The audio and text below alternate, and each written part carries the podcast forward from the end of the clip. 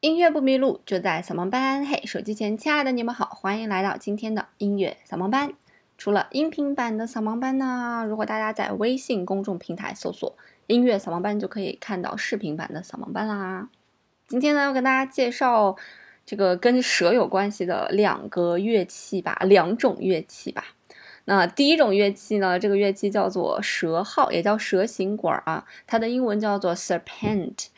嗯这种乐器为什么要做叫做蛇号和蛇形管呢？就因为它长得很像一条蛇，就是曲里拐弯的，有点像那种 S 型的一样，就是像一条蠕动的蛇啊，还不是静止的蛇。那这种乐器它的声音听起来特别像号，那也有人讲说这种乐器其实就是这个大号的鼻祖，大号的爸爸，爸大号的祖宗辈儿，所以就流传至今。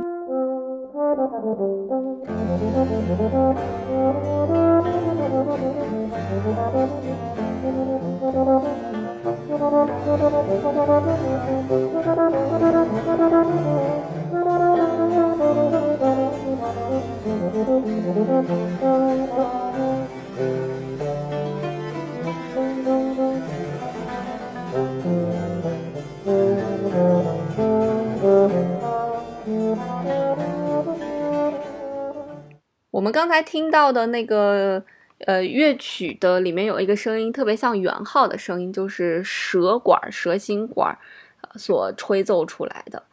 那么关于蛇形管的争议也是非常多，有人讲说它是铜管乐器，有人也讲说它是木管乐器。哈，为什么要讲说它是木管乐器呢？是因为它全身都是由木头去制作的，所以包括像柏辽兹这样子的大的作曲家也把它归类为木管乐器。但是显然，你听它的声音就感觉不像是一个木管乐器的声音哈，嗯，不过大管也是这种声音啊。那呃，它的吹奏方法呢，更像是一个铜管乐器的演奏方法，所以也被归为铜管乐器了，排在小号的类别了。所以它现在就有点尴尬，就有点像萨克斯一般的尴尬了。因为萨克斯尽管是用金属做成的，但是它发声的时候呢是用簧片发声的。那用簧片发声呢叫做木管乐器，所以不是按照这个乐器是用什么材料去做成的，是木头做成的还是金属做成的，是按它最后这个发声是如何发声去定义它到底是归于木管乐器还是铜管乐器的。这个蛇心管啊，它的历史还是蛮悠久的。我们刚才也说了，它有可能是大管的祖宗。所以，这个蛇形管它的发明人呢，就是法一个法国人，他在一九一五九零年的时候所发明创造的。那么，直到一七四三年的时候，才有一个作曲家叫做勒伯夫，把它运用在了自己的作品当中。所以，这是一个非常古老的乐器，也曾经在十七到十九世纪的军乐队中非常非常的流行。那根据百度百科呢，这个乐器大概是有八尺长。嗯，差不多二点六七米吧，但是它其实并不是直的，它不像把颂像大管一样是直出出的，它是曲里拐弯的嘛。所以演奏的时候呢，我们通常是坐着演奏，然后把那个曲里拐弯的最拐弯最下面最粗舌子最粗的那一节，就是舌七寸的大概 那个地方挂在这个膝盖上面，然后在七寸周围呢会有一些音孔，所以我们的手呢就在那个地方来。这个压住那些音孔啊，来使这个音乐有不同的音高。整个的这个舌号，我们刚才也听见了，它是属于呃这个低音的一个乐器的声音比较低沉，所以记谱呢也是用低音谱号来记谱的。这个乐器的祖宗版本长得也蛮有特点的啊，但它尽管是用呃也是用木头去做的，但是它的外头是包裹覆盖着羽毛的。那蛇形管为什么要做成这曲里拐弯的这种样子呢？啊，是因为想要把这个指孔的位置放在方便演奏者演奏的地方，所以就把这个二点五米长的乐器设计成了这样曲里拐弯的样子。所以它它主要。的一个部分是在，就是我们刚才说的七寸左右的这样一个地方，听起来好像这种乐器非常非常的稀少，应该不会有作曲家为它创作什么作品吧？然而你错了，很多这个音乐家都为它创作了作品，比方说罗西尼的这个维宫克林斯，包括维尔蒂的西西里的晚岛，以及瓦格纳的雷恩记，包括门德尔松的一些作品都使用到了这个乐器，甚至在二十世纪晚期。有这样古乐复兴运动当中哈，有一位作曲家叫做西蒙普罗科特，专门为蛇形管写了一部协奏曲。下面要为大家介绍的这个就是，哎呀，不能算是一种乐器吧，也算是一种街头的 艺术表演，就是印度的耍蛇笛。就是耍蛇笛，正规的耍蛇笛，应该这个长相应该是有点像我们的那个葫芦丝的感觉啊，就前面有一个大的一个头，然后是圆的，有个吹嘴，然后。底下有这个两个笛棒棒，其实演奏这个耍蛇笛的这个人，他还会选择其他的这种笛型，反正都是笛子啊。那就像我们在电视上面看到的一样，就是有一个印度人，然后坐在地上，在那儿拿着笛子吹吹吹吹吹，然后他前面呢有这样几个竹框也好，或者。啊，什么盒子也好，然后从里面就会爬出来眼镜蛇，然后跟着它的声音这样摇头晃脑，摇头晃脑，是一个非常神奇的现象。可是因为这个政府出台了保护野生动物的法案，让现在这种在街头的非常具有特色的表演，现在已经锐减了三分之二了。所以如果你去印度街头有幸看见了这种表演，不妨也驻足观看一下，但是不要离太近哦。印度人他们对蛇好像就是有一种。呃，天生的一种尊敬，他们觉得蛇并不是一个恶的象征，他们是一个善的象征，所以在印度也有很多蛇庙，香火也非常非常的旺盛。呃，所以据以此，有人就判断说，他们应该是不会去把这个眼镜蛇的毒牙给拔掉的。那难道这些呃印度人就不害怕蛇忽然咬他们一口吗？我觉得，对于有这些宗教信仰的人来讲，他们好像对这个东西是不惧怕的。而且其次，据说啊，蛇这个动物是在爬行类动物里面智商也算低的。爬行类动物本身智商就不高，它还是爬行动物里面智商更低的。所以它好像这个视力也不太好，听觉也不太好，就是一个瞎子加一个聋子。那它是怎么感知世界的呢？就是靠它吐出来舌舌头不是分叉的嘛，那个舌信子来感受世界的。所以它其实是感受不到。这个我们吹了什么样的音乐的？就他不知道你是吹的莫扎特、巴赫，吹的印度本土音乐，还是吹的像勋伯格一样的这种音乐，他都是听不出来的。他只能感受到一种声波的震动，所以跟着这种声波的震动，从而似乎是在起舞。可是这些蛇也并不是说，就是你在。随便抓一个蛇就可以让它这样起舞，它也是经过训练的，所以有一种人叫做驯蛇人。这些驯蛇人呢，觉得这个你只要武艺伤蛇，蛇就没有想要害你。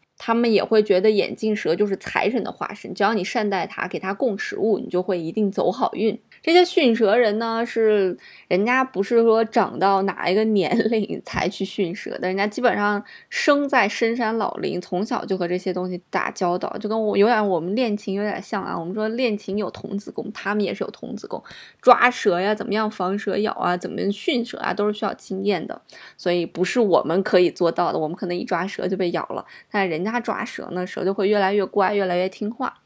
那这个整个的一个产业也有点像是子承父业的这样一个行业啊。其实现在政府也意识到了，说这种啊千年的手艺即将消失，然后他们就下达了一些补救措施，就像我们现在城市里面养狗一样，要给狗植入芯片，他们给蛇也植入芯片啊。凭证上岗，就是有芯片的蛇就是它的身份证，有身份证蛇的蛇才能上街表演，没有身份证的蛇就不能够上街表演了。但是因为据说植入芯片儿给蛇办身份证比较贵，所以目前有身份证上岗的蛇、持证上岗的蛇呢还是很少。所以其实耍蛇人还是非常厉害的，他们不但得憨豆住蛇，他们还得会演奏，还得会吹笛子，还是挺厉害的。我们一般的音乐家都只会吹笛，但是他们绝对不会耍蛇。好啦，那今天的音乐扫盲班呢就到这里啦。最后呢，为大家献上的是我们。呃，刚才所听到的是由蛇管和其他奇特的乐器演奏的一首作品。音乐不迷路，就在扫盲班。我们下周再见啦，拜拜。